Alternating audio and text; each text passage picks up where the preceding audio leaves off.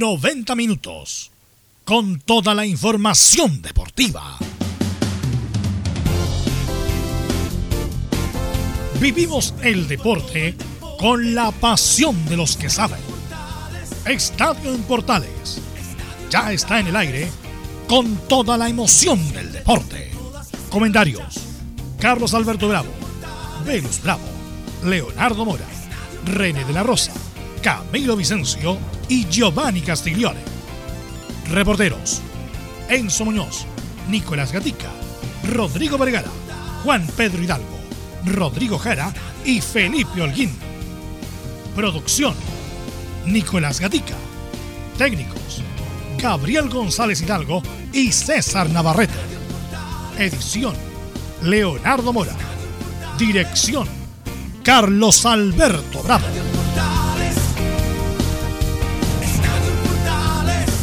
Estadio en Portales es una presentación de Ahumada Comercial y Compañía Limitada.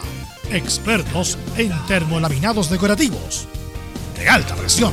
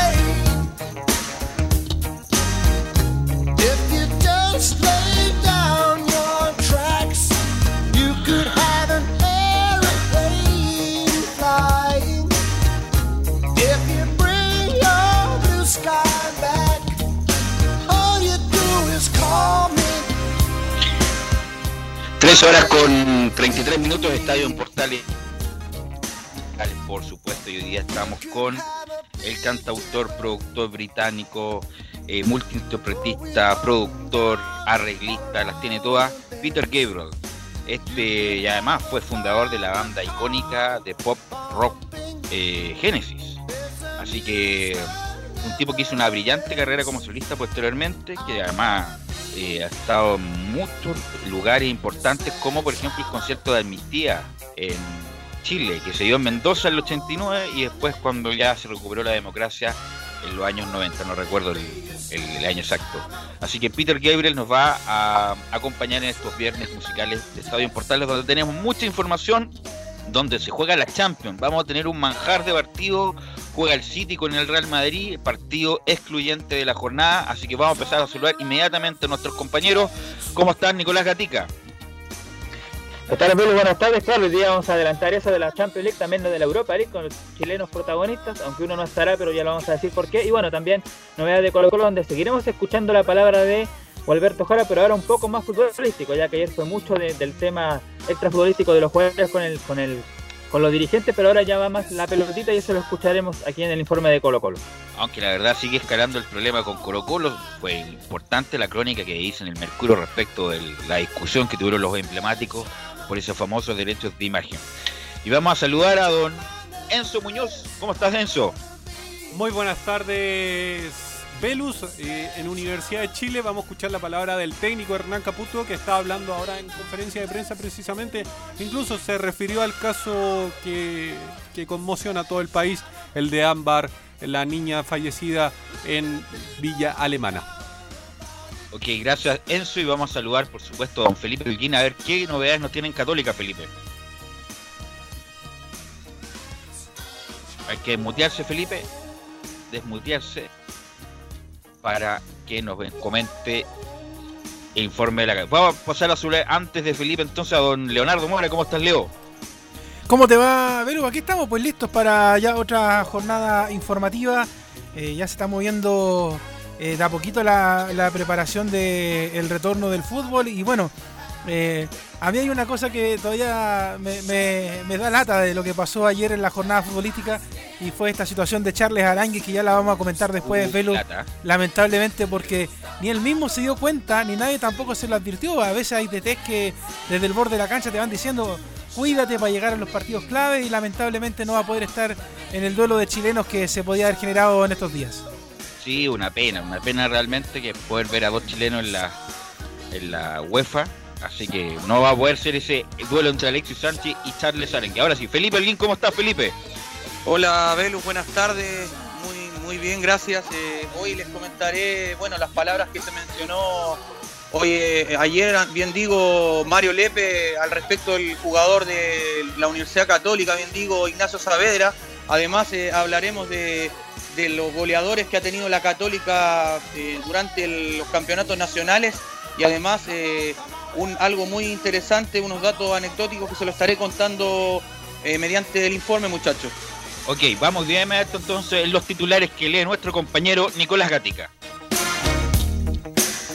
Ok, vamos entonces con los temas de esta jornada de día viernes. Bueno, comenzamos con nuestro fútbol donde desde esta mañana se realiza el primer Consejo de Presidentes de la era Milad. En este consejo se discute la fecha de vuelta del fútbol chileno, según algunos trascendió, el 28 de agosto podría ser la fecha escogida. Además, Reinaldo Rueda expone ante este Consejo de Presidentes varios puntos de su trabajo, en Curicó finalmente se realizó un nuevo examen PCR todo el plantel y dio negativo, por lo que desde hoy ya volvieron a entrenar de forma presencial. Además sabremos qué pasa con los equipos de regiones y con Audax italianos que esperan por supuesto la vuelta del fútbol. Nos vamos ahora a la Comebol donde el organismo fijó un protocolo que autoriza el ingreso de los clubes a los países de Sudamérica por 72 horas. Además, cuenta con un subsidio para los vuelos charter de los equipos participantes como parte del programa de auxilio financiero a los clubes. En Chinos por el Mundo, claro, el Valle Leverkusen con Araña asistiendo el único gol del partido clasificó a cuartos de final de la Europa League. Y aunque se enfrentará al Inter de Alexis Sánchez, claro, no jugará el Príncipe ya que quedó suspendido por acumulación de amarilla, lo comentamos. Finalmente, claro, hoy vuelve los octavos de final de la Champions League con los duelos entre el Lyon y la Juventus y entre el Real Madrid y el Manchester City. Esto y más en la presente edición de Estadio Portal. Ahí están los titulares de Nicolás Gatica en la presente edición de Estadio en Portales. Eh, bueno, no sé, tuviste la posibilidad, Leo, Enzo, que están en el estudio, eh, de ver o escuchar más bien el saludo en italiano de Alexis Sánchez. ¿Qué le pareció? Bueno, vamos a tener a Giovanni próximamente en cualquier momento. La pronunciación. Bueno, y, Alexis vivió mucho tiempo en Italia cuando jugó el, en Udinese pero me pareció correcto su pronunciación del italiano. ¿Qué les pareció, muchachos, lo que el saludo en italiano de Alexis Sánchez? Súper bien, yo de hecho, bueno, ayer lo discutíamos harto en, el, en uno de los grupos de la Radio Portales, algunos decían, pero ¿por qué se sorprenden si ya Alexis ya harto tiempo en Europa, tiene el roce ya, eh, pero uno no se deja de sorprender porque uno lo escucha normalmente hablar en español eh, y lo hizo súper bien, fue un saludo bien sencillo, bien concreto y que además, más allá del, saludo en sí, eh, es la alegría con la que se quedan los hinchas italianos con respecto a la continuidad en el Inter de Alexis, después de que toda esta semana se estuviera hablando si se iba, no se iba, y la verdad es que yo creo que lo mejor que pudo haber pasado para Alexis y para la selección chilena era, como lo decíamos estos días, que Alexis se hubiera quedado en el Inter. Y qué mejor que preguntarle a alguien que pertenece a la colonia, que está ahí con muchos amigos italianos residentes en Chile, a don Giovanni Castiglioni. ¿Cómo está Giovanni? Buenas tardes, Pelú. Buenas tardes a todos los oyentes de Estadio Portales. Oye, ¿qué te pareció el, saludo en italiano de Alexis Sánchez? ¿Tuvo buena la pronunciación usted que conoce la colonia? No, lo escuché, no lo escuché directamente, así que lo voy a revisar. Y, Giovanni, no, no, no, no, no, Giovanni, para eso está Estadio en Portales. Gabriel, vamos a escuchar justamente el saludo que le hace la hincha del Inter Alexis Sánchez. Ya lo vamos a escuchar. Ahora sí, eh, estábamos trabajando para usted, ahora sí lo vamos a escuchar. Está en el Varios, Gabriel, para escuchar ahí el, el mensaje de. que de hecho también ya está publicado, dicho sea de paso, en las redes sociales de, de Radio Portales, en Twitter, en Facebook, en Instagram. Ahí Enzo ya también lo publicó eh, para que la gente también, si lo quiere escuchar en otro momento, el mensaje. Ahora sí escuchamos a Alex Sánchez. Ciao tifosi dell'Inter, eh, sono molto molto contento di restare qua con voi. Credo che la voglia di, di restare qua eh, mi ha trovato un, una famiglia, eh, un staff, eh, in generale tutti, credo che, che hanno la voglia di, di vincere qualcosa, di, di, lottare per qualcosa per, per questo club. Ho la fame, la voglia di vincere qualcosa perché voi siete contenti sono contento di stare qua con voi, qua per vincere qualcosa y un abbraccio grande del Nino. Ciao, sono molto felice di stare con voi. El Nino, ¿cómo estuvo la pronunciación, Giovanni? Bastante aceptable. No te digo que es un 100% bien pronunciado todo, pero bastante aceptable. Y el hincha lo tiene que haber comprendido. Repetitivo, pero bien, bastante. Y se ve, no, se ve motivado, se ve motivado, me gusta. Ahora, Giovanni, el italiano es, es, es amable como para aprenderlo rápidamente, ¿no? El italiano. Sí, sí, sí, sí, sí, sí. Es bastante amigable en ese tema. O sea, persona que va a Italia y lleva un tiempo. El problema es que yo hablo muy rápido. Nosotros en la escuela nosotros salimos, uno termina hablando italiano, pero ya el italiano allá directo en Italia es mucho más rápido, es la única diferencia. Y que cada región tiene su dialecto, que sería como acá el tema del Mapu Gongun. Cada uno tiene su dialecto distinto y eso es lo que complica, eso complica mucho a la gente que va afuera. Cuando no quieren que, cuando la gente no quiere que tú entendáis algo, se ponen a hablar en su dialecto y ya ahí ah, uno pierde todo. Perfecto. Me imagino yo que la gente, la gente de Roma es distinta a la que habla en, Milano o, no. O sea, el, italiano en general es, uno, pero cada el dialecto es el que te va cambiando, y los abreviativos, todas esas cosas te van cambiando en cada región, en Sicilia, después en Nápoles, en, en Milano, en Roma, en Turín, son todos tienen un dialecto que va variando de acuerdo a su modismo. Bueno, eh, hoy día tenemos, como diría Julio Martínez, un duelo de campanillas. Le voy a preguntar de inmediatamente a nuestros compañeros.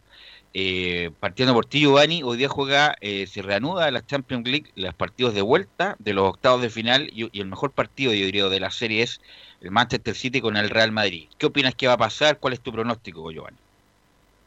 Eh, tenía, o sea, es un partido abierto, creo que muy abierto, a haber goles. Creo que en esa llave, o sea, me la juego, Velo, en esa llave sale el campeón de esta Champions el que pasa la llave y no tengo seguridad que él la pase.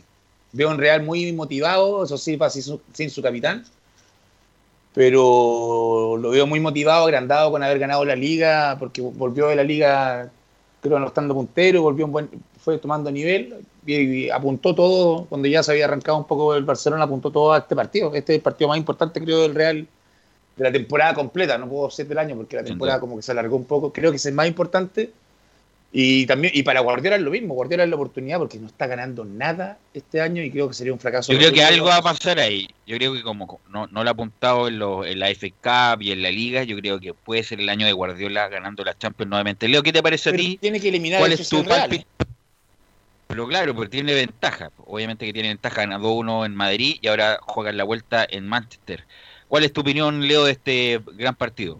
Eh, sí, de hecho, eh, Estamos justamente viendo acá en el monitor la llegada del City al estadio en este partido que se juega un ratito más. Eh, es difícil, ¿ah? De hecho, los dos anteriores que han jugado ellos eh, terminaron en empate, 1 a 1 en la fase de grupo del 2012-2013 y 0 a 0 en las semifinales de 2015-2016. De verdad que es un partido bien interesante. Yo no me atrevería a decir, sí, como dice Giovanni, que de, de por aquí sale el campeón, ¿ah? porque de hecho las otras llaves de de los partidos que se juegan hoy día también hay, hay muy buenos equipos jugando hoy día. De hecho, bueno, después que Nico nos dé el, resto de los partidos, pero la verdad es que están está re buena las la otras llaves también y son muy buenos equipos los que están participando. De hecho, por ahí también hay un...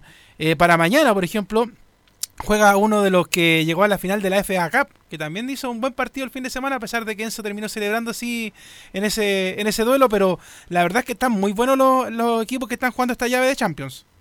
A ver, Nicolás Gatica, ¿por qué no nos da la cartelera de partidos que se van a jugar en la Champions este fin de semana, Nicolás Gatica?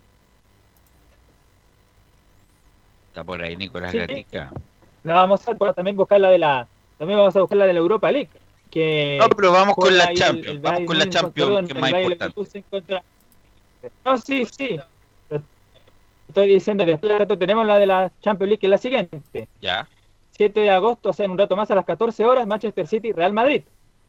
Luego a las 14 horas también Bayern Múnich versus Chelsea, ¿eh? que aparece aquí también en este. A las 14 horas Juventus versus el Lyon del equipo francés. Y el sábado, a las sábado 8, claro, Bayern Múnich Chelsea a las 14 horas, Barcelona en el día sábado a las 14 horas. Esos son los partidos que están de octavo de final que faltan por definir y los cuartos de final, bueno, ya se verá la, próxima semana.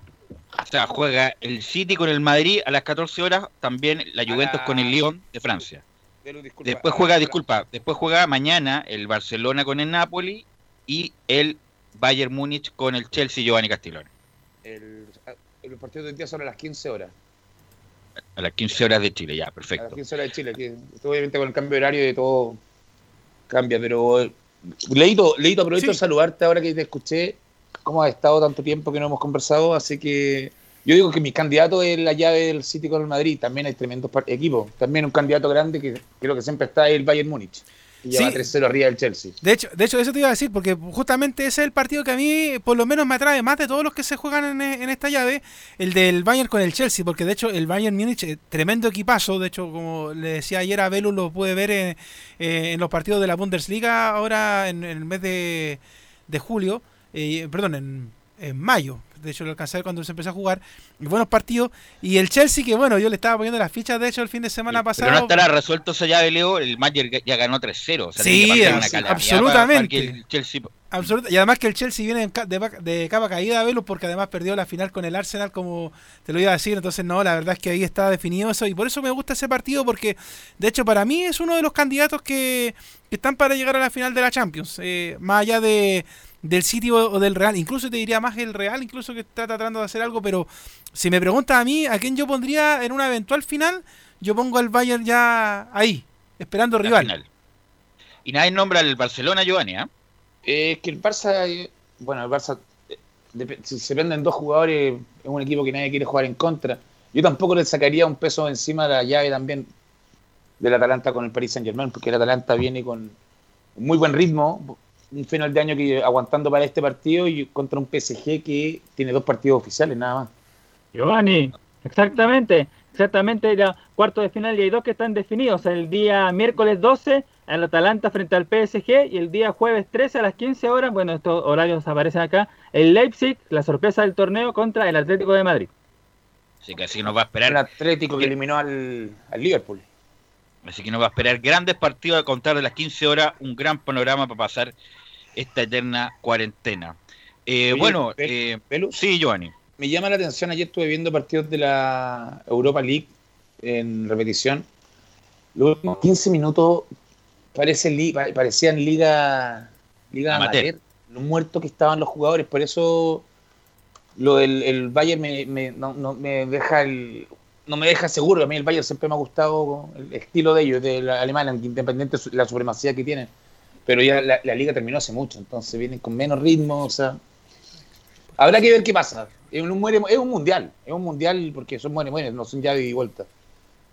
Así es, bueno, una realidad totalmente distinta, opuesta a la que está viviendo Arica, que todavía está en la polémica por la indisciplina que se vio en la semana de muchachos que no eh, respetaron el, el protocolo sanitario y vamos a escuchar al presidente, no, al secretario en este caso, a Luis Marín, a Luis Marín que habla tanta cosa, pero lo vamos a escuchar justamente acá en Estado en Portales respecto de esta situación.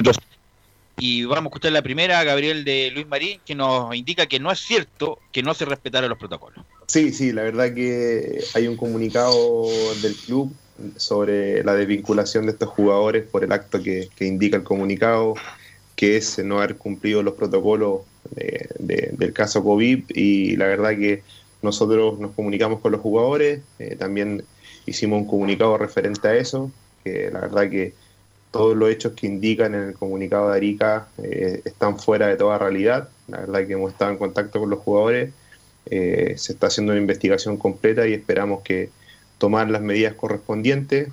Recordar que estos jugadores vienen a préstamo de, de Huachipato y Colo Colo en, sus respectivos clubes de origen. Así que la verdad que esperamos que, que todo salga bien, que te tomen las medidas que corresponden. Y, tuvimos contacto en su momento con el presidente del club, la verdad que Gamaliel García habló con él, eh, hace como dos días en la noche, donde se, habló referente al tema. Y al día siguiente el club igual desvincula a los jugadores e insisto, haciendo mención a que no se cumplen los protocolos, cosa que no es cierta y la verdad que eso es lo que lamentamos bastante. Bueno, Luis Marín no sabe si es cierto o no, por eso va a haber un tercero que determine si fue así o no. Lo más probable es que sean los tribunales la hora. Le vamos a escuchar a, a Luis Marín nuevamente, eh, el discutido secretario del CIFUT, que vamos a defender a los jugadores de Arica. Pues, lamentablemente hay declaraciones más allá del comunicado que haga el club, en las cuales hace el técnico de la institución, eh, que son distintas a las que hace el presidente de la institución y totalmente distintas a al comunicado que ellos eh, eh, sacan eh, hace dos días. Entonces eso es lo, extraño y todo lo enredado de la situación. Pero bueno, son situaciones que pasan, nosotros estamos muy claros con, con, lo que pasó, los clubes de origen también tienen la misma versión que nosotros porque llamamos para consultar y los clubes nos dijeron eh, primero la información que ellos tenían, exactamente la que nosotros manejamos, así que bueno, tomaremos las acciones que corresponden si es necesario y hablaremos con los jugadores eh, que están in, in, involucrados en esto y con los clubes de origen también. Bueno, lamentablemente hubo un incidente, a lo mejor de, mayor o menor cuantía, Giovanni, pero esto de los asados está bien. Lo comentamos el otro día en Estadio Portal, es muy importante para aglutinar al grupo, pero ¿cuántas veces no se ha desbordado un asado de grupo en, en un grupo de jugadores de fútbol, Giovanni? Eh, o sea, creo que los asados de equipo son de equipo y uno, tú también, que fuiste parte de muchos equipos y sigue siendo... Por supuesto, por eso te digo. Amateur. Eh, sí, obviamente no sé, el momento no, no, daba para que fuera, pero bueno, ya está, no ya está hecho, pero no sé qué tanto escuchar las versiones como decía Marín, pero la credibilidad de Marín en este momento también está muy, dice que él tiene la, porque se escucha y tajante diciendo que la, la, razón la tienen un poco, eh, la versión verdadera. La tienen ellos, claro. Entonces, no sé qué tan verdadera, hasta la ministra se metió, se metió el, el, el Ceremi, la ministra, entonces no debe ser tan cierto todo, entonces yo lo dejaría ver qué, qué va a pasar y punto y que el sindicato en este momento, que en este caso Marín no, no sea tan tajante con su, con su, con su respuesta a lo, a lo, que le preguntan, ya que, como te digo, por algo, por algo cuando el río suena, piedras trae, es verdad. Una lástima por los jugadores porque son era la oportunidad, son préstamos. Además son que, juveniles casi. Juveniles desvinculados de un equipo por, supuestamente por joda, seamos sinceros, por joda, no te da la mejor vuelta al equipo independiente de que te hayan echado, porque tienen que volver, pero ¿por qué volviste? Por joda. Así es. O sea, bueno, está claro, eh, está claro echarle agua. Sí, sí. Bueno, como comentamos con Leo, está una opción de que se vuelva el fútbol el 28 o a, a 28 de agosto, a principios de, de septiembre. En el Consejo de Presidente Nicolás Gatica, ¿qué hora es el Consejo de Presidente del día de hoy? Nicolás bueno, Gatica. La, la, información que maneja, la información que manejábamos era que a contar de las nueve y media van a estar reunidos los presidentes, así que deben estar ahí todavía. De, además, como lo dije en titular, estaba ahí Reinaldo Rueda exponiendo varios puntos de, de, su trabajo, también de lo que propone él de jugar algunos partidos amistosos, ojalá en septiembre, o por lo menos reunir al grupo. Entonces, eh, desde temprano están reunidos y, y, en eso están, pues están ahí decidiendo aquí en horas de la tarde cuál va a ser la fecha eh, ya más probable que pueda volver el campeonato. Así es, y vamos a escuchar a Miguel Ramírez, el técnico de Wanders, eh, que justamente habla de lo que estamos hablando nosotros respecto de la vuelta, las fechas, qué es ideal y qué no es ideal. Así que vamos a escuchar la primera de Miguel Ramírez que nos indica que al volver el 28 de agosto creo que sería lo ideal. Nosotros estamos haciendo PCR todos los lunes eh, y hemos sido súper estrictos a la hora de, seguir los protocolos para, para no tener dificultades con, eh, con al, algún contagio y estábamos en constante comunicación con, con los jugadores eh, para que nos estén indicando cómo están. Y si, si tenemos alguna eh, alguien que, que, tenga alguna dificultad, eh, se van a tomar las medidas que, que, correspondan y se va a avisar a, a quien haya que avisar. Entonces, en ese sentido, nosotros estamos súper tranquilos con lo que estamos haciendo. Eh, y eso también genera un problema, porque si queremos jugar un partido con algún equipo, nosotros no tenemos la claridad suficiente de cómo se están cuidando eh, los demás equipos y si están cumpliendo con los protocolos. Entonces es difícil. Si se da la posibilidad de jugar a fines de agosto, yo creo que lo, sería lo mejor. Vamos a seguir escuchando a Miguel Ramírez respecto a esto, de cómo lo han tomado lo, después de la vuelta al entrenamiento la gente de Wonders. Y aquí nos indica Miguel Ramírez que es aquí donde se va a necesitar el ingenio. Es aquí donde se van a necesitar el ingenio eh, para poder lograr algún eh, alguna posibilidad de traer los refuerzos que, que nosotros hemos necesitado.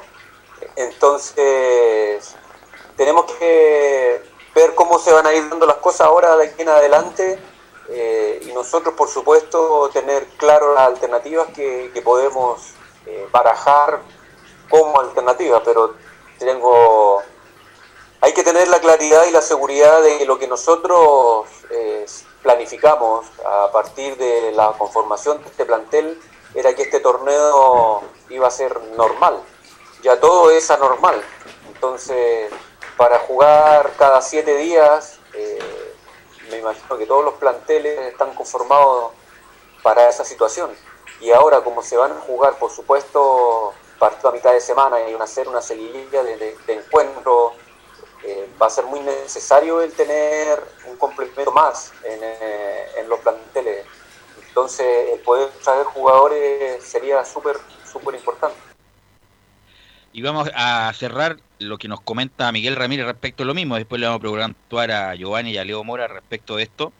Que nos indica Miguel Ramírez que lo ideal sería tener un contingente suficiente para afrontar todos los partidos.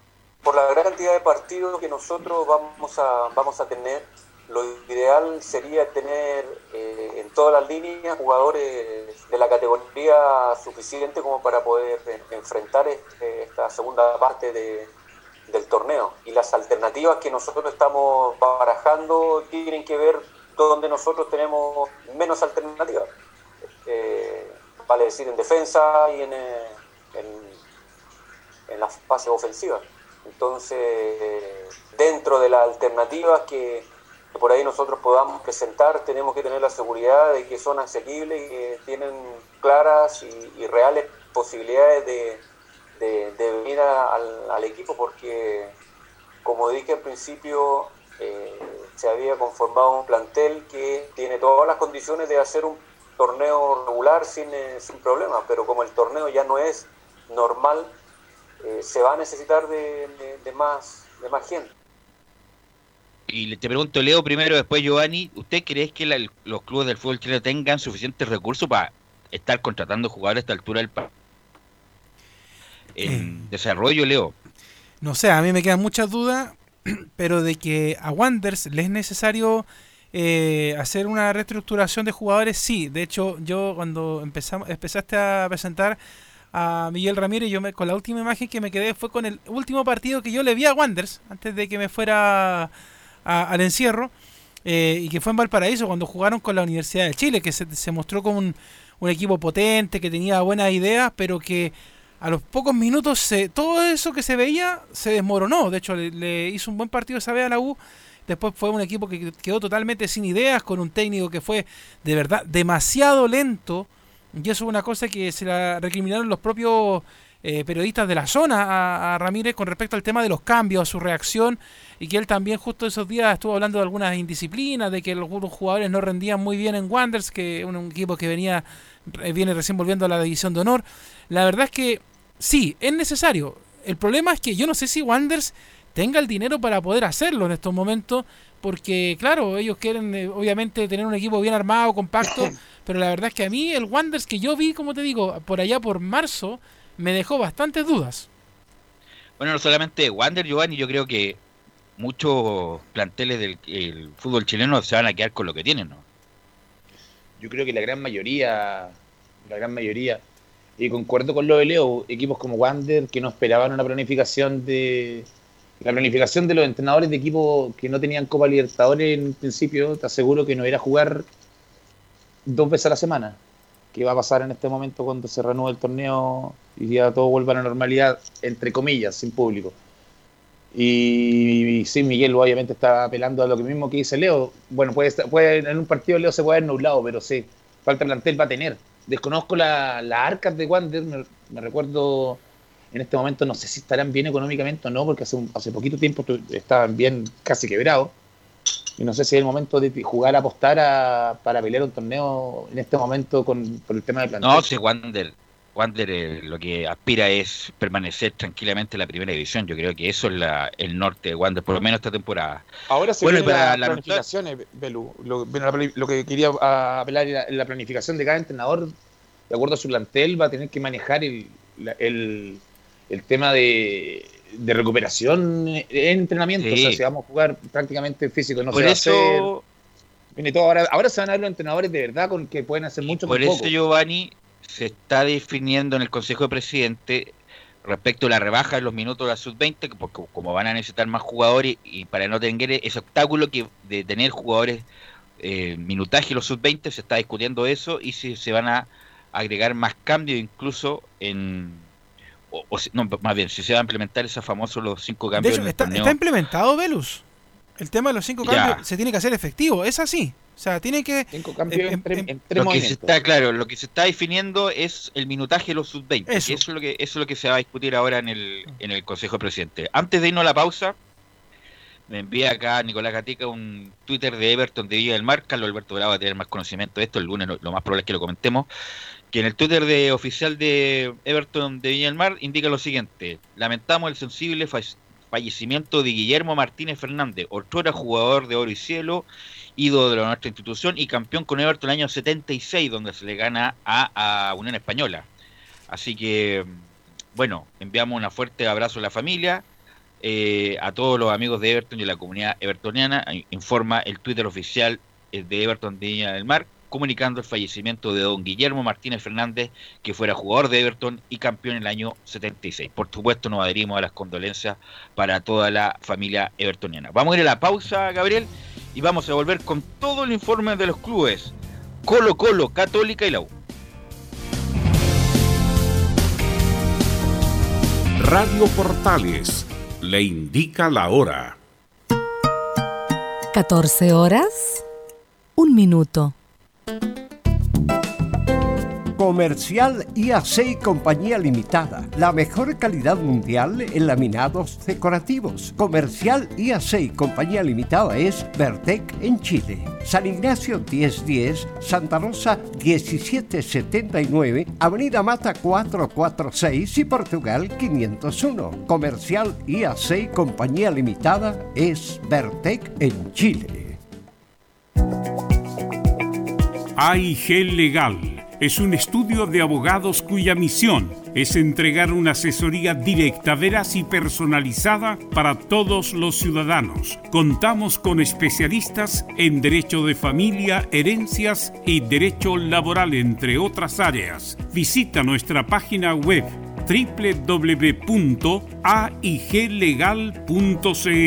o comunícate con nosotros y agenda una reunión sin costo al número más 569 73 04 67 92 AIG Legal.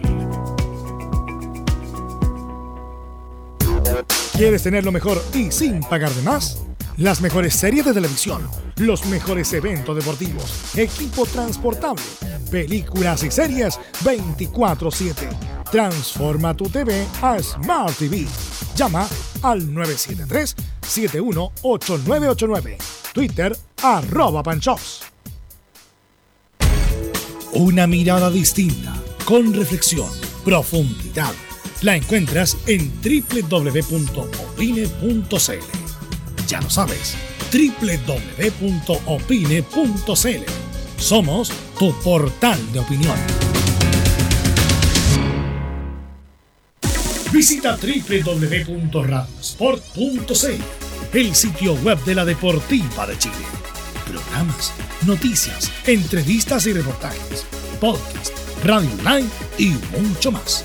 Todo lo que pasa en todos los deportes lo encuentras en www.radiosport.cl. La Deportiva de Chile en Internet.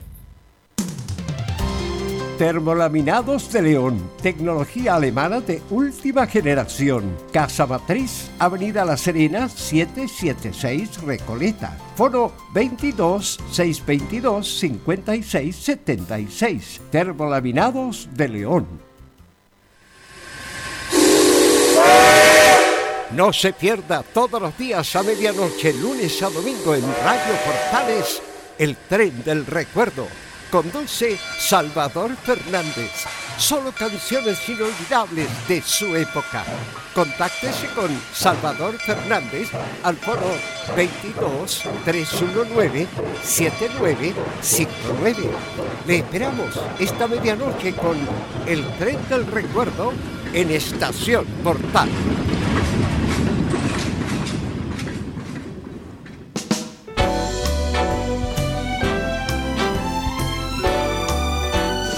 Radio Portales, en tu corazón, la primera de Chile.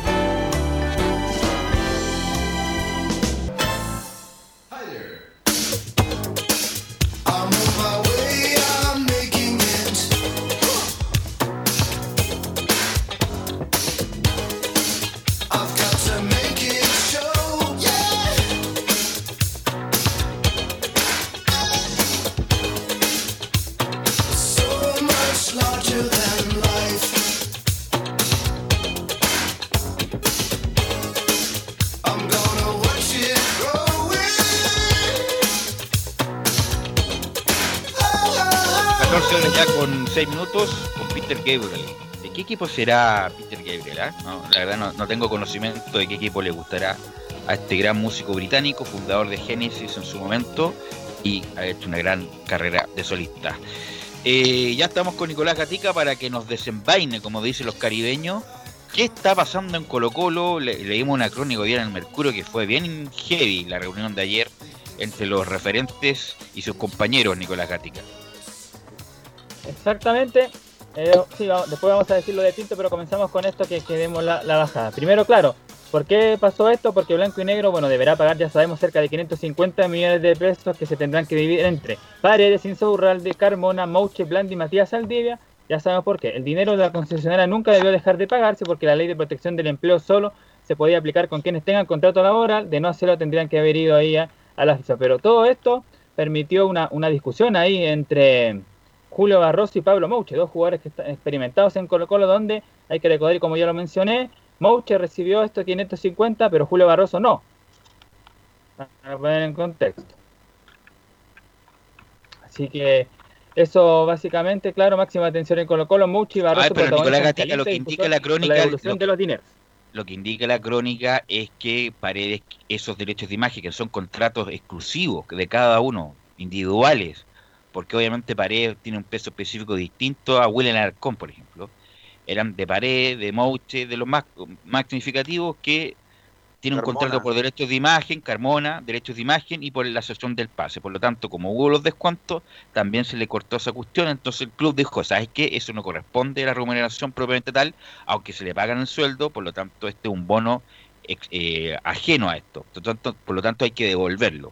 Entonces los clubes, el, según el, lo que indicaban los jugadores, bueno, nosotros lo apoyamos justamente en, en las malas de esto cuando se acogió la ley de protección del empleo y ahora viene este bono y se lo quiere llevar, se lo quieren llevar algunos solamente, entonces ahí vino la pelea Giovanni, o entre comillas pelea o discusión, o entrevero, y, y está la polémica ahí entre los jugadores más chicos y estos jugadores que se van a llevar este bono por alrededor de 500 millones, de, 550 millones a repartir. A repartir entre estos cinco 50. jugadores.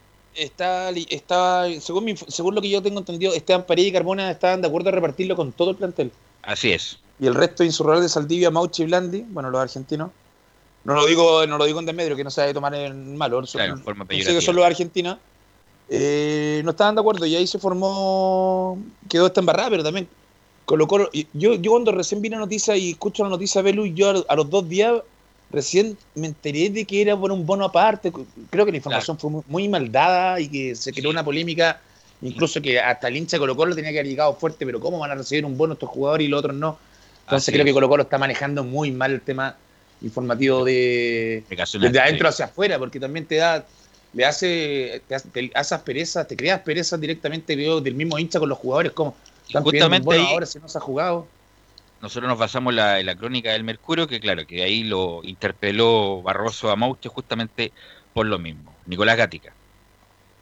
Claro, así que la polémica, por supuesto, está lejos de terminar en Colo Colo por los contratos, los derechos de imagen. Así que esto, esta teleserie vendrá ahora. Primero fue el no pago, ahora este pago de este bono de 550.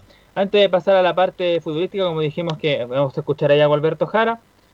Bueno, ayer eh, escuchamos declaraciones de Claudio Bravo, el portero de la selección chilena del Manchester City, sobre lo- los arqueros, sobre la realidad de los arqueros en el fútbol chileno.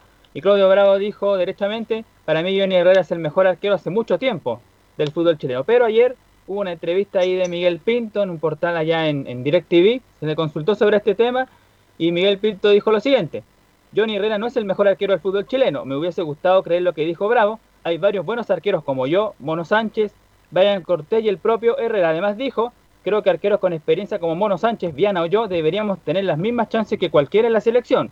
El fútbol exige resultados pronto. Claudio Bravo ha demostrado que puede seguir siendo el arquero de la selección, explico. Así que ahí para un poco estas palabras sobre quién es el mejor arquero del fútbol chileno. Perdone, Nico, pero cuando habla de eso Miguel Pinto Jerez, me acuerdo del partido con la U y Chivas y hasta ahí nomás me queda lo del mejor portero. ¿Cómo Sí, no lo entendí, Leo? ¿Se puede repetir? Que cuando Miguel Pinto Jerez habla de que él es uno de los mejores arqueros del fútbol chileno, me recuerdo esa semifinal entre la U y Chivas en el Nacional y hasta ahí nomás llega el mejor arquero. Sin duda es un correcto arquero, Miguel Pinto, un correcto arquero, pero obviamente que además Leo Giovanni hay una sorna entre Herrera y, Pinto. Cuando Pinto se va a Colo Colo, le tira el palo Herrera, en el sentido yo jamás hubiera hecho lo que ha hecho Pinto, debe estar necesitado, le dijo Herrera siempre con su, con su veneno, y Pinto no se le ha querido dejar escapar, pero Pinto ah, para la selección chilena yo creo que el tiempo ya pasó hace un buen tiempo ya Giovanni. O sea, punto uno tendría que ser titular en Colo Colo para poder mostrarse, punto uno. Yo no, estoy matando, matando, a Pinto, pero tampoco me, esto de que venga a decir que hay muchos jugadores que podrían tener la oportunidad en la selección. Bueno, Sánchez, viejo. Ni, uno no cuando jugaba bien, ni cuando jugaba bien, yo creo que era, era opción tampoco. Eh, no creo que haya un entrenador y menos un entrenador a nivel de selección que no quiera llamar a los mejores del momento. Entonces, creo que una discusión al peor en esta época es como para para separarlo un poquito de la cagada que hay en Colo Colo, disculpa la palabra, se, se agarraron a combo, compadre. Y me salen con Johnny Herrera, que no es el mejor de la discusión, pero la encuentro una discusión estúpida, o sea, y ni siquiera polémica, si no es titular en Colo Colo en este fuera de tiempo, y está criticando. Inoportuna, perspectiva totalmente fuera de lugar. Por, último, si fuera titular, decir ya quiero tener la oportunidad, tratar de que Rueda lo escuche, lo vea, pero, pero en el momento ahora, creo que es como, no sé, ya pongámosle algo más. No sé, así, quiero salir la, quiero salir en la prensa. Bueno, Disculpa, no, no, está bien, estuvimos tres minutos hablando de esto. Este, eso es lo que ocasiona este tipo de cosas. Nicolás Gatica. Lo logró. Lo logró, justamente.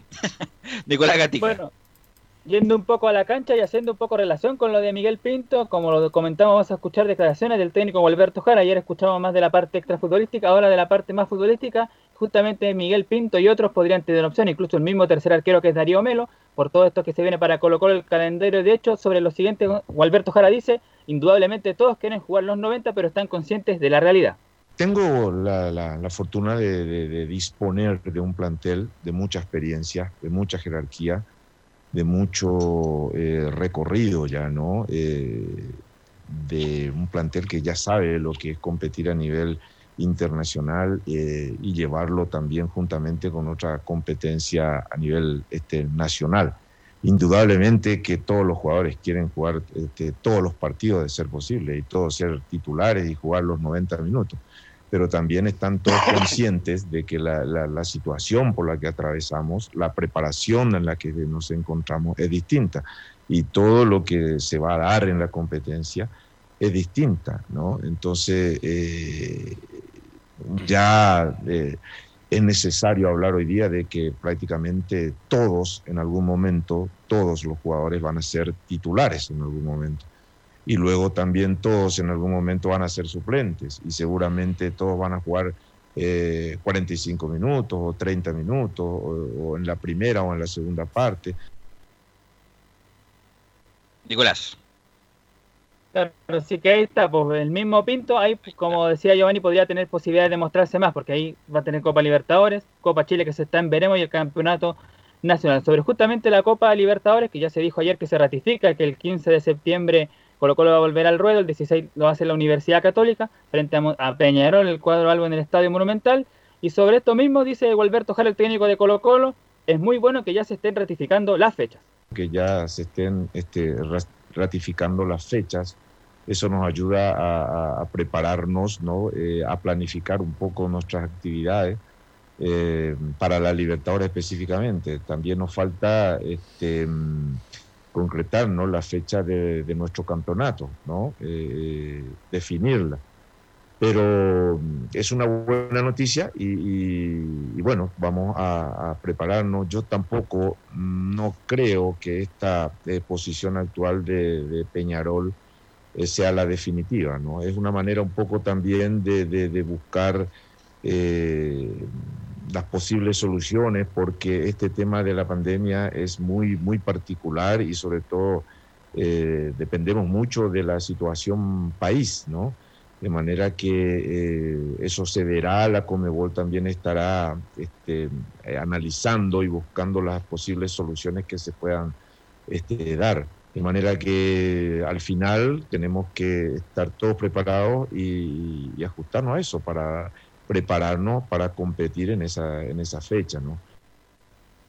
Bueno, como decía Nicolás Gatica, o más bien había que hacer una observación, no es que la Comedol autorice los protocolos, los gobiernos tienen que autorizar los protocolos para ingreso, para que no eh, hagan la cuarentena respectiva.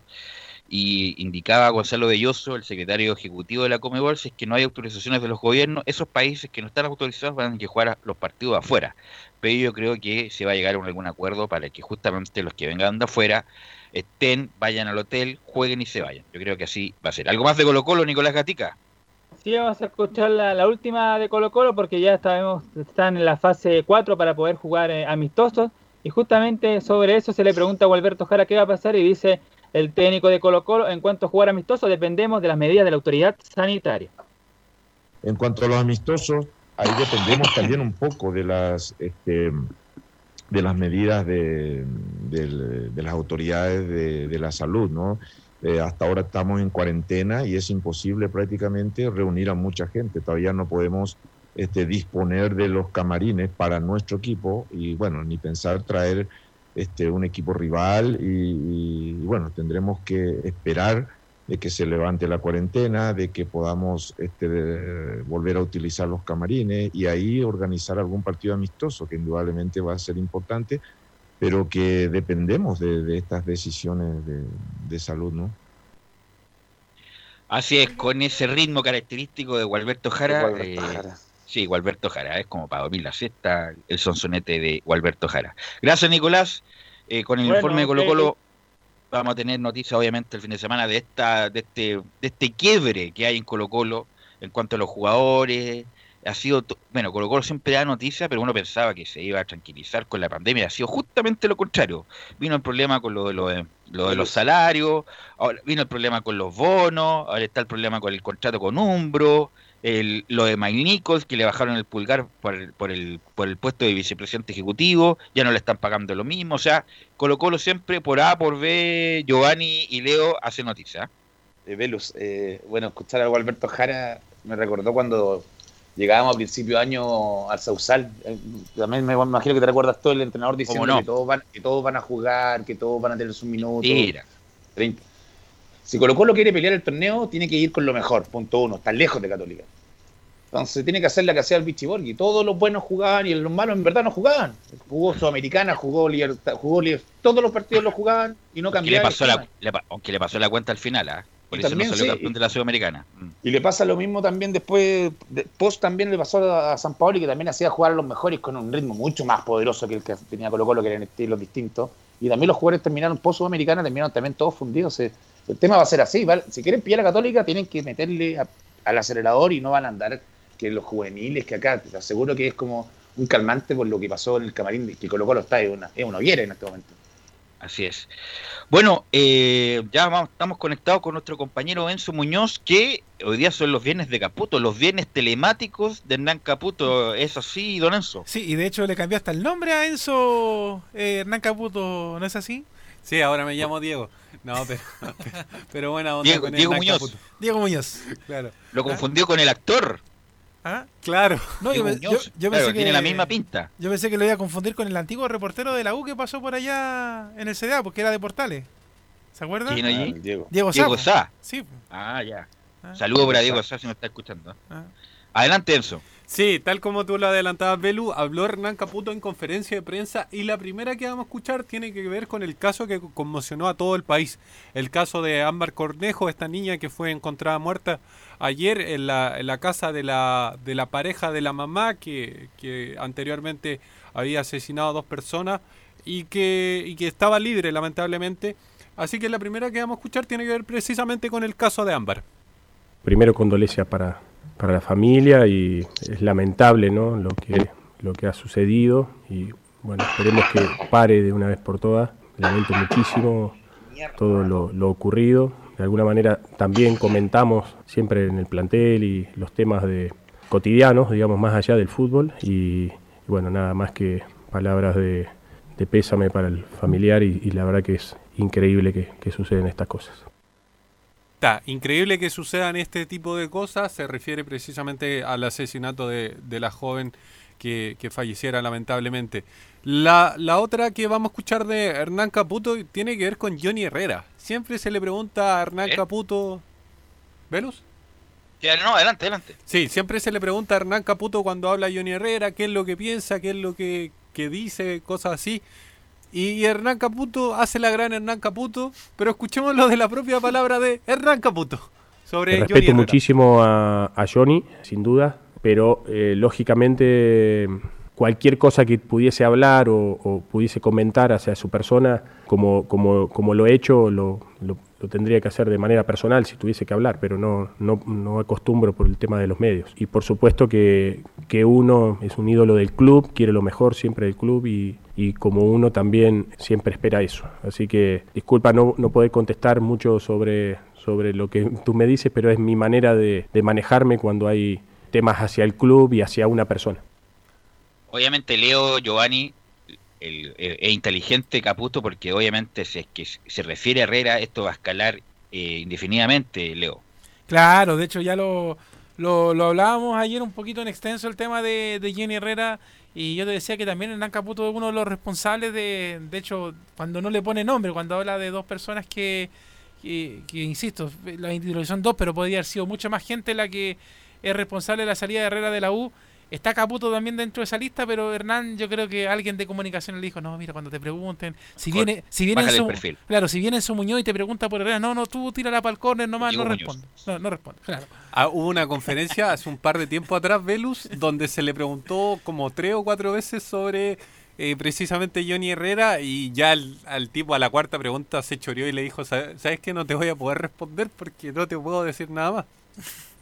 O sea, eh, Giovanni, como se dice vulgarmente, se hace el larrico en las preguntas de John Herrera. Es que yo creo que el- yo conozco, conozco al Nano también, lo- fue compañero mío en el INAF. Eh, no quiere entrar en polémica, y menos con Johnny, porque Johnny, Sí, Johnny habla y la gente de la U lo escucha.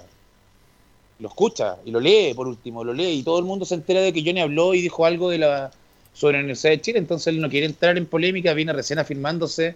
Le costó mucho al Nano afirmándose, pero venía un poquito afirmándose previo a pandemia. Ahora viene todo nuevo y entonces mejor la polémica dejarla fuera y partir con lo que viene en el torneo, porque como te vuelvo a repetir, acá el torneo va a partir y que aleguen que se juegan tres veces, dos veces a la semana. En Europa están jugando cuatro partidos, tres partidos, cuatro partidos cada dos semanas. La Champions, imagínate, va a ser la, primera llave ya se juega de vuelta el lunes, entonces de, de, lo- de los cuartos de final, entonces de los Super 8 me refiero, entonces la polémica la quiere dejar fuera, creo, y quiere estar mentalizado solamente en la Universidad de Chile y tratar de levantarla y ir a la Casa Católica. ¿sí? Me imagino que por Así ese lado va, no quiere polémica. Y con Johnny Enzo. mucho menos, mucho menos. Sí, ahí pasaban las declaraciones de Hernán Caputo sobre Johnny Herrera. La próxima que tiene que ver, tiene que ver con, con algo súper actual y que está ocurriendo en estos momentos, pero en el edificio de la NFP, que recordemos se está llevando un consejo de presidente y en ese consejo de presidente debería haber una resolución de qué va a pasar con el torneo nacional. Pero escuchémoslo de la propia voz de Hernán Caputo, ¿qué piensa sobre este consejo en particular? Creo que hoy seguramente va a salir una claridad, probablemente de la fecha, ya con, con seguramente conversaciones que hemos tenido cuerpo técnico con los clubes y, así también de alguna manera se van a manifestar hoy en el Consejo. La respuesta de Hernán Caputo. ¿Espera una fecha para la reanudación del fútbol chileno? Esperable, obviamente, hoy, luego del Consejo de Presidente. Y Giovanni está como medio a, a problemado, ¿no? No, me, es que me, me- me comí un, un sándwich y me quedó la garganta, por eso andaba con tos. Ah, ya, pensaba que tenía algún problema No, asociado no. Con, la, con la pandemia. Ahí me asusté. No, no, estoy, estoy testeado, estoy todo bien, así que me he cuidado Ah, ya. bastante. Ya, ahora, ahora puedo estar tranquilo. ¿Algo más, eh, Enzo? Sí, la última que vamos a escuchar tiene que ver con, con un tema que, que ya se dio lamentablemente en Católica. Felipe nos informaba de la lamentable lesión que había tenido Christopher Toselli, el portero que viene siendo el portero suplente de Católica porque está primero er- de Matías Dituro. Se lesionó, lamentablemente va a estar cerca de un mes fuera de las canchas. ¿Qué piensa de unas posibles lesiones que se han generado también en el fútbol int- internacional? También, recordemos, la reanudación en Europa se han generado un montón de lesiones. ¿Qué piensa de esto Hernán Caputo? Lo escuchamos acá en Portales. A todos nos pasa que, planificamos e intentamos, por supuesto, trabajar en todo lo que es la prevención de lesiones, ¿no? Antes del comienzo, porque queremos que tener a todos los jugadores disponibles a la hora de, empezar la fecha, pero siempre puede pasar que haya algún tipo de lesión, la verdad. Eh, eso está, está ajeno más allá de la planificación y todo lo que podamos hacer y, y los protocolos. Y, independiente de eso, entrenamos, trabajamos, vamos a hacer parte futbolística también, ya más prácticas de fútbol. Y bueno, tendremos mucha, mucho cuidado siempre en que los jugadores lleguen de la mejor manera al comienzo del torneo Ahí está la declaraciones de Hernán Caputo. Espera que lleguen de las mejores condiciones los jugadores, obviamente, y que no haya o que haya la menor cantidad de lesiones posible. Recordemos que Hernán Caputo siempre ha dicho que quiere cuatro a seis semanas para poder entrenar. Al parecer todo indica de que se le va a cumplir su, su esperanza porque el torneo a, a lo menos lo que se señala es que podría empezar a finales de mes. Así que eso más o menos con, con Universidad de Chile. ¿Verus? Sí, no, no, lo que te quería decir es que lo mismo que Wanders, eh, además como lo también lo anunció sus directores, Vargas y Goldberg, la U se va a quedar con lo que tiene. ¿ah? No va a ser lo más probable ninguna incorporación de aquí hasta que el- se cierre el libro de pase. Sí, como tú señalas, es completamente difícil que la U, entre comillas, compre a alguien o podría ser, entre comillas, más posible que, que mm, consiga un préstamo, pero, pero por el menor costo posible, porque la idea es principalmente renovar o eh, renovar a, jugadores que por ahí terminan contrato, derechamente comprar el pase de Pablo Aranguis, que esa es como la gran esperanza que tiene la U. Lamentablemente no tiene lo- los fondos Los recursos, necesarios, sí. por así decirlo. El tema de que se juegue sin público también es un tema porque le perjudica la, la arca. eh, y, y tiene que ver precisamente porque la UT es uno de los equipos que, que más lleva lleva personas al estadio derechamente, eso no, no, no es una cosa de que a uno se le salga, sino que está por estadística que uno de los clubes es. que más gente ha llevado en los últimos 10 años. Entonces, obviamente, pega fuerte en el en, el, en la arca económica de, de la U. Ellos tenían más o menos producto de todo lo que pasó el 2019, recordemos la polémica pequeña, entre comillas, del champú y todo eso, que, que obviamente se generó una, una polémica mucho más grande, la U tenía más o menos un calendario para ahorrar dinero y uno de ellos tenía que ver precisamente con, con no, no hacer contratos tan extensos, por ejemplo, no hacer eh, grandes contrataciones, contratación, lo con- contrató lo, le, salió entre comillas bastante barato, por así decirlo, eh, pero esa era la idea de la U. Y ellos, entre comillas, tenían presupuestado este año al menos tener números azules eh, con respecto al, al año anterior. Ese era el objetivo de la U, lo estaban a punto de cumplir, lamentablemente lo imponderable del destino viene una pandemia que nadie se la esperaba, uno podría incluso hasta haber esperado un estallido social, pero no, viene una pandemia, se va a jugar sin público, lamentablemente eso le va a perjudicar mucho a la U, que también tiene que esperar la sanción de la Copa Libertadores, no olvidamos mucho de la Copa Sí, Libertadores, se ha demorado, ¿ah? se ha demorado muchísimo, muchísimo. Sí, es muy raro eso. Ok, antes de ir a la Católica, gracias Enzo por el reporte. Antes de ir al informe de la Católica con Felipe Holguín, confirmar que desde hace mucho tiempo que Claudio Bravo no había citado y hoy va citado. El arquero suplente del Manchester City va a estar sentado en la lo- banca. Por lo menos una buena noticia. Disculpa, Giovanni, que tenemos que cerrar. Vamos Dale, con dale, dale. vamos con Felipe Holguín y el informe de la Católica. Buenas tardes, eh, Velus. Así es como lo mencionaba en titulares, eh, Mario Lepe se refirió a Ignacio Saavedra desde el primer día en la UC, demostró personalidad y carácter. Además, eh, citó en uno de los medios eh, en cancha, dijo, en uno de los jugadores con más proyección del elenco cruzado. En este contexto, Mario Lepe analizó el rendimiento del Nacho en sus dos temporadas como profesional. Tiene mucho por aprender y ojalá pueda explotar mucho más. Tiene todas las condiciones físicas, técnicamente e intelectualmente. Es muy bueno. Esas fueron algunas de las palabras que dijo Mario Lepe. Recordemos que él es el scouting del, eh, del cuadro de la Franja Cruzada. Eh, Velus. Sí, no, un buen jugador, saber, lo hemos comentado latamente, un buen jugador. Es totalmente distinto a Mario Lepe. Mario Lepe era un jugador más de sacrificio, eh, un hombre muy ordenado, sí, tácticamente, que metía la sola, a pesar de las cuatro fracturas que tuvo Mario Lepe, que increíble lo de Mario Lepe, ¿ah? es para, como para hacer en una película, como una serie, ahora que están de moda la serie, Giovanni. ¿Te acuerdas esa cuando vuelve Mario Lepe? Vuelve de una lesión de una lesión grave, de una fractura grave. Primer partido, primer partido, me acuerdo perfecto, con, con Iquique. No me recuerdo, no recuerdo quién fue, si Cantillana, no estoy, no estoy, no me acuerdo quién fue el que lo quebró nuevamente. Primer partido después de un año prácticamente de recuperación, lo vuelven a quebrar. Fue, la verdad, una de las, unas peores escenas que pudimos ver en el, fútbol chileno. ¿ah? Para volver después tú, le mandaron a hacer unas canilleras especiales que eran que protegían a karateca. ¿sí? Y yo estaba en el estadio y esa fractura, velo, fue oh, terrible. No, además que la mala, la mala suerte venía saliendo de una, de una recuperación eh, larga, primer partido se fractura de nuevo. Eso, hay que tener muy mala suerte, don Felipe Alguín. Así es, Velus, y también eh, los dichos que dijo el presidente Juan Tagle con respecto a, a la gran eh, urgencia del retorno de seguro a la competencia. él se refirió y dijo que sería respetuoso que los protocolos sanitarios y no cometiéramos ningún error. estamos en el, en el centro del escrutinio público, dijo. Cuando hay casos de contagio dentro del protocolo es una situación aislada. Cuando hay un caso en cumplimiento de protocolo como lo que sucedió con Curicó Unido, es más delicada, indicó Tagle en conversación con Radio Futuro. Ok. ¿Algo más de la Católica? Sí, lo último, Velus. Eh, los 10 máximos goleadores de la UC en la última década de los campeonatos nacionales. En primer lugar eh, está Nicolás Castillo con 41 goles. Segundo, Roberto Gutiérrez con 36 goles. Tercero, Milovan Mirosevic con 33 goles. Cuarto, David Llanos con 27 goles. Quinto, José Pedro El Chapa Fuensalida con 27 goles.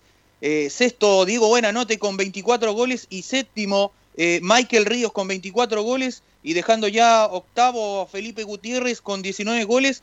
Y noveno a José Luis eh, Muñoz con 18 goles. ¿de qué, ¿De qué época estamos hablando, Felipe? ¿De qué época estamos hablando? Últimos 10 años de los ah, últimos 10 años. Eh, y, dejando en la última, eh, ya en el escalón 10, a Ismael El Chuco Sosa, el hombre que milita en Tigres, 17 eh, goles. Sí, porque me recuerdo que el Beto Acosta en un solo año hizo 31 goles, en un solo año hizo, en ese, parece que el gol, el 94, que fue extraordinaria la campaña, prácticamente hizo un, un gol por partido. Así que claro, los últimos 6 años, Nico Castillo, Nico Castillo, que claro, que estuvo que está todavía en recuperación. Gracias, Felipe. Vamos a ir a la pausa, Gabriel, y vamos a volver con una entrevista bien particular con el utilero de la selección chilena. Radio Portales le indica la hora. 14 horas 32 minutos. Termolaminados de León, tecnología alemana de última generación. Casa Matriz, Avenida La Serena, 776 Recoleta. Foro 22 622 56 76. Termolaminados de León. ¿Problemas de familia, herencias, laboral y otros? AIG Legal estudios de abogados que entrega asesoría directa y personalizada para atender su situación personal. Especialistas en derecho de familia, herencias y derecho laboral, entre otras áreas. Comuníquese con nosotros y agende una reunión sin costo al más 569 7304 6792 o visite nuestra página web www.aiglegal.cl.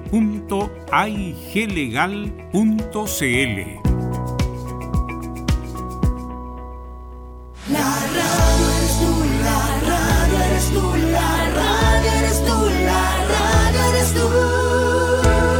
10 millones de personas escuchan radio cada día, igual que usted. En marzo, 8% más de personas escucharon radio, encontrando en ella la compañía e información que nadie más le puede dar. Las radios de Chile, con Chile y su gente. Archie, contigo en todas.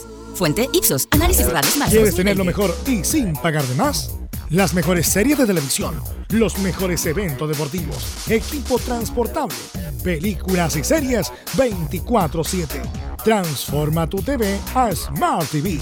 Llama al 973-718989. Twitter arroba panchops.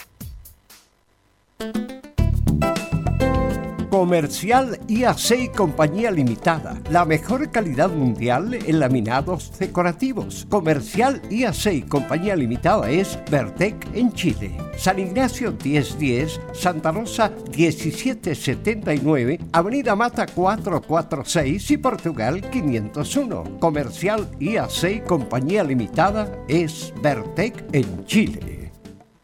Porque lo bueno puede ser aún mejor. Prepárate a conocer la evolución de la Primera de Chile. Bienvenido a Portales Digital.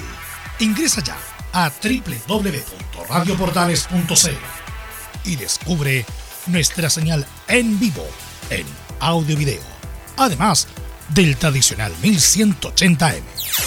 Mantente al día con las últimas informaciones de Chile y el mundo e interactúa con nosotros a través de nuestras redes sociales en Facebook, Twitter e Instagram.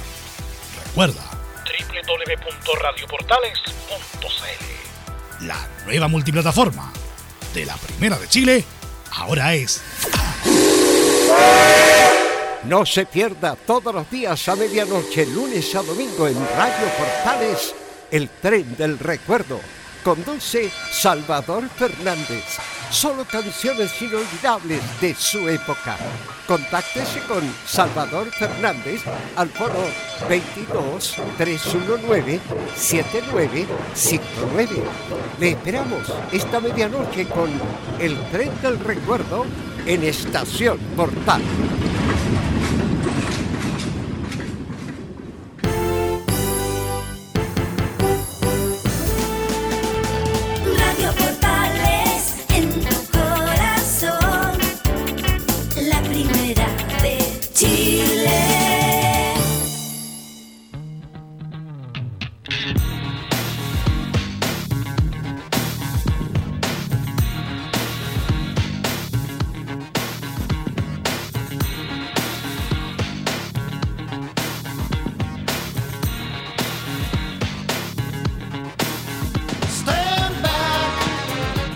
14 horas ya con 38 minutos con Peter Gabriel en la música de hoy, los viernes musicales.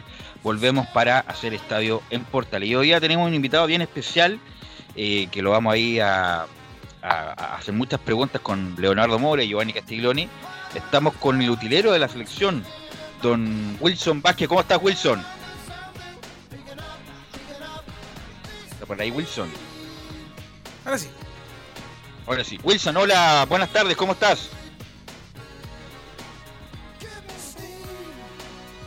Todavía no estamos con Wilson ahí cuando me indiquen ahí del estudio que estemos listos con ahora sí Wilson. está, ¿o no? A ver si. Ahora sí, Wilson. Yo te escucho, yo escucho. Sí, ahora sí, Ahí ¿cómo sí. va Wilson? Bien, ¿Cómo bien. estás, Wilson Vázquez? Un, un gusto poder saludarte. Velus Bravos te saluda de Estadio en Portales. ¿Cómo estás? Hola, mucho gusto. Eh, un gusto para mí el poder estar compartiendo este ratito con ustedes. Oye, Wilson, ¿cómo ha sido el trabajo en la selección todo este periodo donde no se ha jugado nada, donde no ni, ni, ni, ni, visiones juveniles ni adultas han estado eh, entrenando en Pontevedra? ¿Cómo ha sido tu trabajo en esto ahora, ahora que justamente se viene la eliminatoria ahora en octubre? Sí, bueno, ha sido un tiempo ya, estamos en casa desde el, desde el 15 o 16 de marzo más o menos. Bueno, yo he, he hecho teletrabajo, ordenándolo, eh, ordenando la ropa en mi casa. ¿Te llevaste toda la ropa para tu casa? No, te digo de que eh, ayudándole a mi esposa a ordenar lo- los closets y todo eso, porque Ah, no, no nos alcanza para teletrabajo a nosotros que hacemos ya un trabajo más, más sin, sin estar en oficina y eso. Pero ha sido un tiempo eh, de, de- de echar de menos mucho al fútbol, de echar de menos mi trabajo, eh, pero gracias a Dios que hemos estado acá en casa, hemos estado bien. Eh, nuestro empleador ha estado atento a, las necesidades que hemos tenido, así que eh, hemos estado esperando nomás el llamado para volver cuando así lo determinen, volver lo más pronto posible a, a trabajar a Pintural.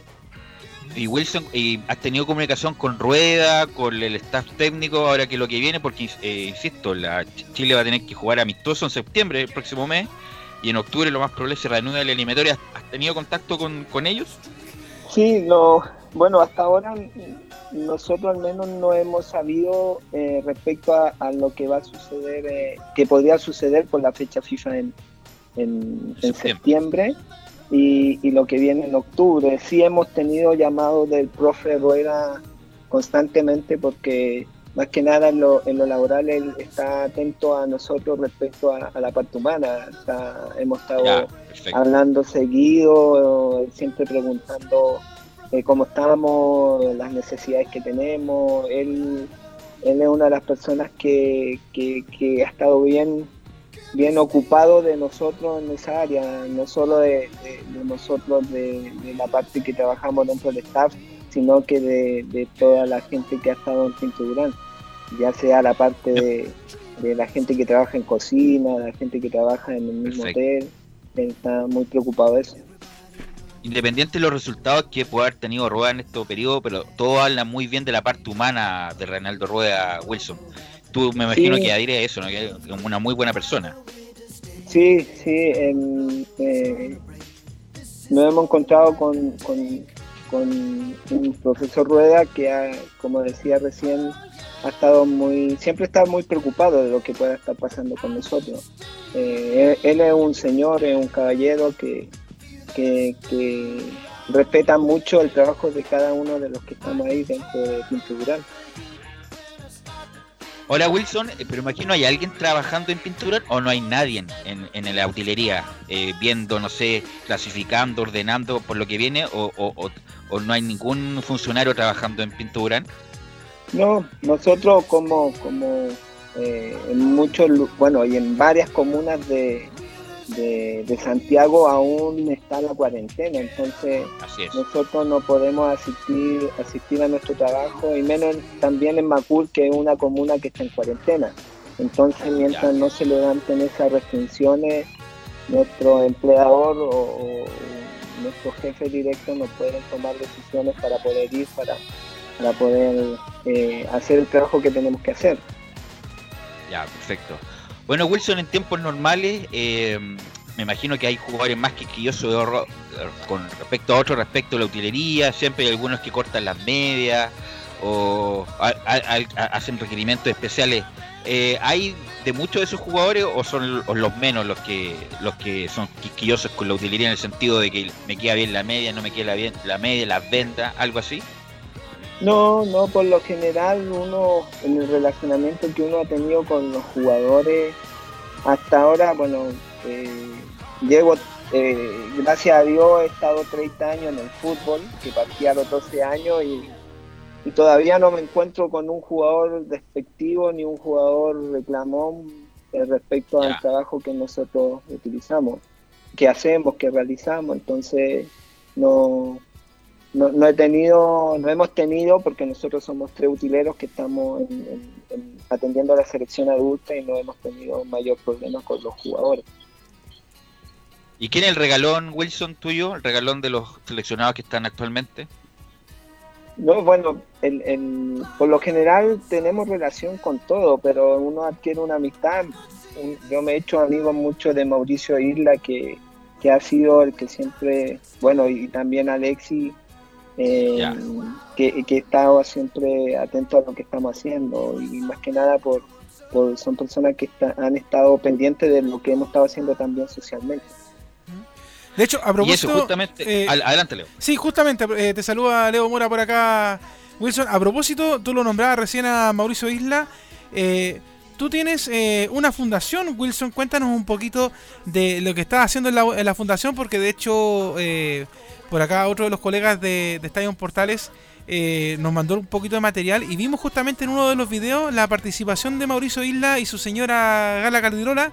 Eh, cuéntanos un poquito de la fundación, qué es lo que estás haciendo ahí.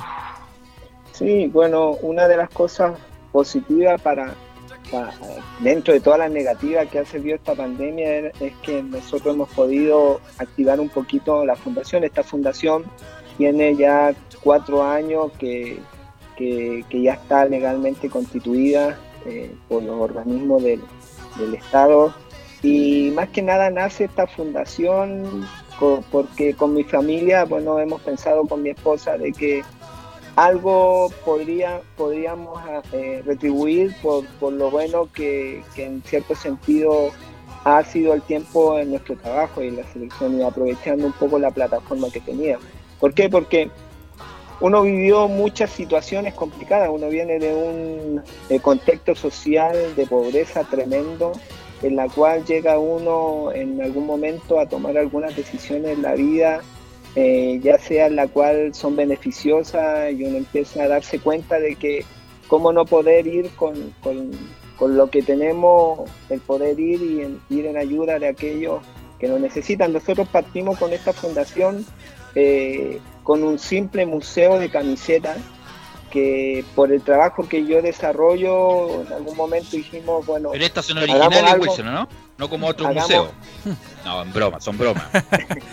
estas son hagamos originales. algo con, la- con las camisetas que llegada. tenemos porque eh, las tenía guardadas en el closet, entonces eh, camisetas que habíamos traído desde el Mundial de Sudáfrica, de Iniesta, de, de jugadores que jugaron contra nosotros, que en ese momento, en el 2010, el- un jugador del- de, que, nos regaló de, de Suiza y empezamos a juntar camisetas, empezaron a pasar los años, las Copa América en Brasil, las Copa América en Chile, en Estados Unidos, el Mundial de Brasil y empezamos a tener una cantidad de camisetas de jugadores que para los niños y adolescentes en- que están en riesgo social son modelos. Entonces eh, tomamos las decisiones de empezar a hacer eso. Ya hemos llegado a 18 mil niños y adolescentes en, nueve países con nuestro museo de camisetas que tratamos de tra- transmitir valores y principios de vida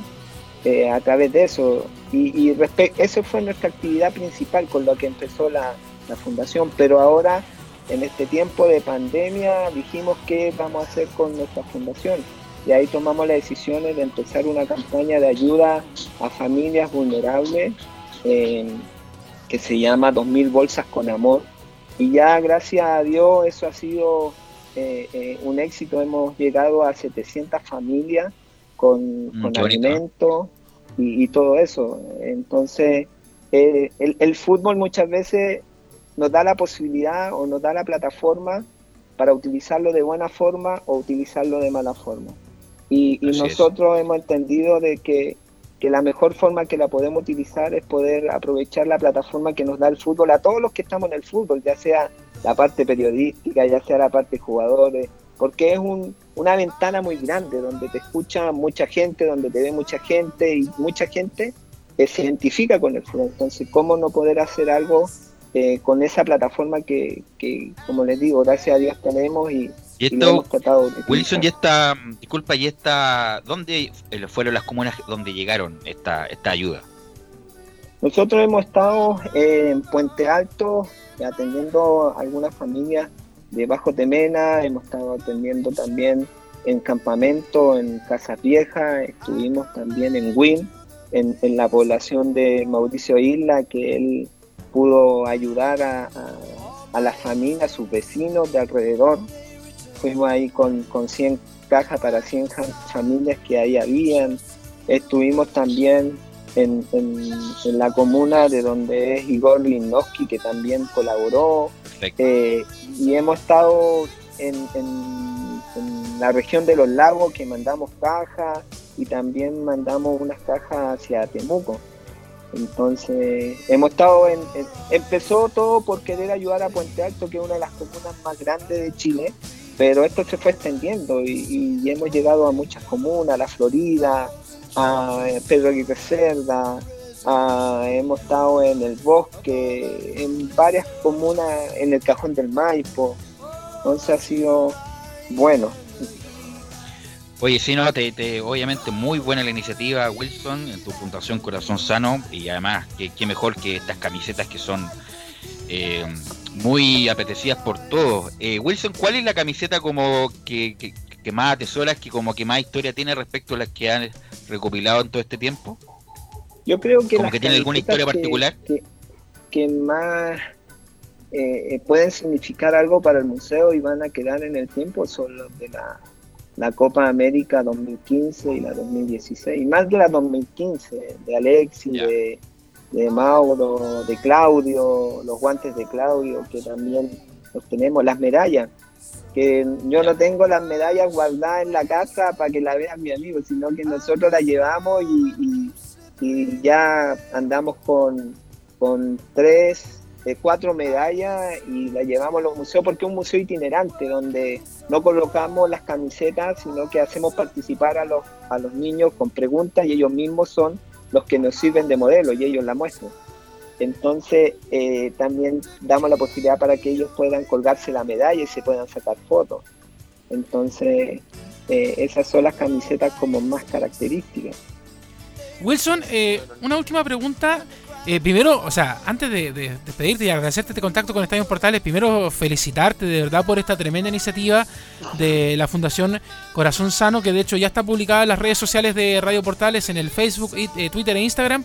Eh, de hecho, ahí estábamos viendo con eso la, la cantidad de jugadores que te siguen también importante en tus redes sociales personales. Sí, Eh, sí, pero eh, la gente que quiera conocer en más detalle de respecto a la Fundación Corazón Sano, la gente ¿Cómo que quiera ayudar? quiera ayudar, que quiera depositar, ¿dónde se puede encontrar toda la información? Pueden ir hacia nuestro Facebook de Corazón Sano y In Sport, porque así se llama, Corazón Sano In Sport. Eh, pueden ir hacia allá o pueden ir al correo de contacto arroba corazonsano.cl. Y, y les quiero comentar algo más. Hoy día nosotros vamos a comenzar que una, una empresa que, que se acercó a lo que estábamos haciendo, que una empresa de remate, que puso toda su, eh, toda su plataforma y nos dijo, ¿saben qué? Nosotros queremos ayudar y queremos colocar nuestra plataforma y tuvimos que elegir 10 camisetas de las que nosotros determináramos y vamos a comenzar hoy día un remate online en, en una empresa que se llama Superbit, en la cual está este, este lanzamiento se llama Ponte la camiseta por quienes más lo necesitan. Entonces igual les invitamos a ser parte en nuestras redes sociales, vamos a colocar información en nuestro Instagram de Corazón Sano in Sport para que puedan entrar y puedan ser parte de este remate. Hay camisetas de Gatuso, vamos a rematar una de Gatuso que nos regaló Mira, mira. Mauro Isla en un partido que jugó él contra cuando estaba en la Juve, eh, que jugó contra el Milan. Eh, de Pájaro Valdeo, un par de zapatos de Alexis Sánchez que nos regaló. Entonces vamos a tener varias cosas ahí al remate y esto va a ir en beneficio de la, de la fundación para seguir haciendo cajas y ir en ayuda de la familia que lo necesita. Wilson, eh, buenas tardes, te saluda Giovanni Castiglione. Adelante, Giovanni. Eh, buenas tardes. Wilson, o sea, felicitarte por tu iniciativa que me- a mí me llega bien profundo porque tengo gente que también formó una fundación con la misma idea que tiene que tú llevas a cabo la tuya, entonces son cosas muy que ayudan demasiado y como tú lo expresaste eh, personalmente te costó mucho y, y tomaste el ejemplo bueno, positivo del fútbol para poder llevar todo esto adelante, entonces son, son la gente que necesita el país en este momento, gente como tú, con tu idea y con, y con tus proyecciones. Y sobre todo, el felicitarte por el, el- el haber llevado hacia adelante tu proyecto, ocupando las conexiones que obviamente el fútbol te ha dado, que son muy poderosas a nivel, a nivel de marketing figura, también, figura, de figura, de nombre. Y haberlo llevado de la mejor manera y no de haberlo enfocado en algo positivo, creo que es me saco el sombrero por ti y voy a revisar tu Instagram, tus redes sociales y voy a ver si la fundación, que la gente que yo conozco, te mando en interno a ver si pueden hacer cosas en conjunto, porque en este momento ellos están dedicados también a hacer cosas sociales, ayudando por la contingencia del país, entonces creo que todo puede sumar, así que tal vez estemos en contacto por internamente luego. Sí, fue un, placer, bueno, trabajar en conjunto y todo.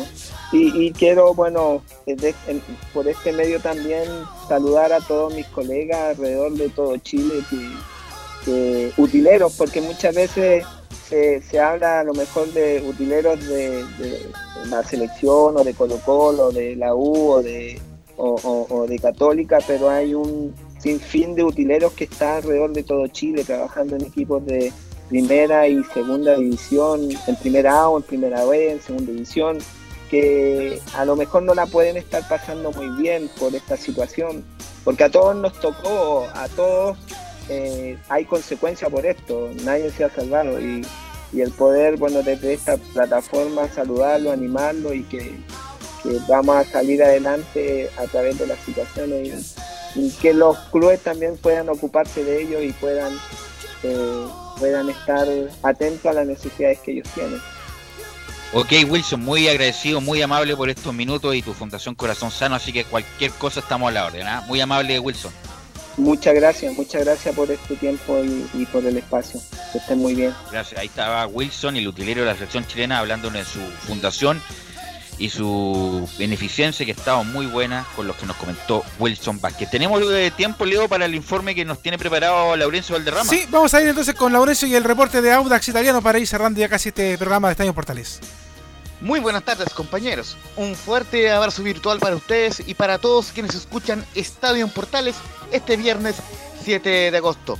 En el tradicional informe de los equipos de Colonia nos enfocaremos en la actualidad de Audax Italiano, que sigue con los entrenamientos presenciales en la fase 3 y que está a la espera de realizarse exámenes de PCR en esta jornada para avanzar a la fase 4. En ese contexto, aprovechamos de conversar con el entrenador de Audax, Francisco Meneghini, quien realizó una positiva evaluación de las prácticas hasta el momento.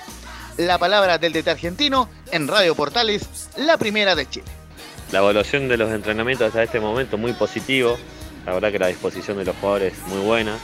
Estamos muy contentos, de a poquito vamos mejorando en distintos aspectos, así que contentos y ilusionados en seguir mejorando. Se sabe que varios equipos de regiones, como el caso de Huachipato y otros, llevan más semanas de entrenamiento presencial. Sin embargo, el Paqui Meneghini no cree que eso sea una desventaja para su equipo. No, la verdad que no, no, no nos detenemos a, a evaluar eso, el tema de desventaja o no. Consideramos que tenemos que prepararnos lo mejor posible nosotros. En su momento celebramos que volvieran a entrenar los demás equipos de región, porque eso también es salud. Así que enfocados en lo nuestro y no pensando si tenemos desventaja con respecto a los demás. Meneghini también recalcó que Audax Italiano tiene la mejor disposición para volver a jugar cuando la autoridad sanitaria así lo decida. Seguimos con el joven estratega argentino en Estadio Portales. Fecha ideal no hay porque esto es una situación muy particular, así que nosotros hacemos nuestra parte, que es entrenar lo mejor posible para que cuando nos autoricen y nos digan que tenemos que jugar, hacerlo en la mejor forma. Por último, no olvidemos que Audax Italiano es el único de los tres equipos de Colonia que está en una competencia internacional, la Copa Conmebol Sudamericana, por lo cual le preguntamos a Meneghini qué le parece que la Conmebol haya mantenido las fechas de la segunda fase para el 27 de octubre y el 3 de noviembre ante un rival a definir. El técnico de Audax espera que la situación sanitaria de los países mejore para que se pueda jugar según lo programado. La última de Francisco Meneghini en Radio Portales. Bueno, es una fecha que se puso. Ojalá que la situación sanitaria en todos los países de la región mejore para que se pueda cumplir. Ojalá que se pueda cumplir porque si se cumple quiere decir que ha mejorado la situación. Por último, cerramos este informe de hoy recordando que Palestino y Unión Española entraron el jueves a la fase 3 de entrenamientos presenciales porque no han tenido casos positivos de COVID-19 tal como Audas. Un fuerte abrazo de gol virtual muchachos y volvemos en la próxima semana con más reportes de los equipos de Colonia. Les informó Laurencio Valderrama Poblete. Muy buenas tardes. Gracias Laurencio, gracias Laurencio. Y gracias a todos los muchachos que participaron en la edición de hoy, a Giovanni, a don Leo Mora, a Enzo Muñoz, a Nicolás Gatica y a Felipe Holguín, y nosotros no, y por supuesto a don Gabriel González y algo que está en la puesta en el aire del programa, y nosotros nos encontramos el lunes a las 13.30 13, horas en otra edición de Estadio en Portales.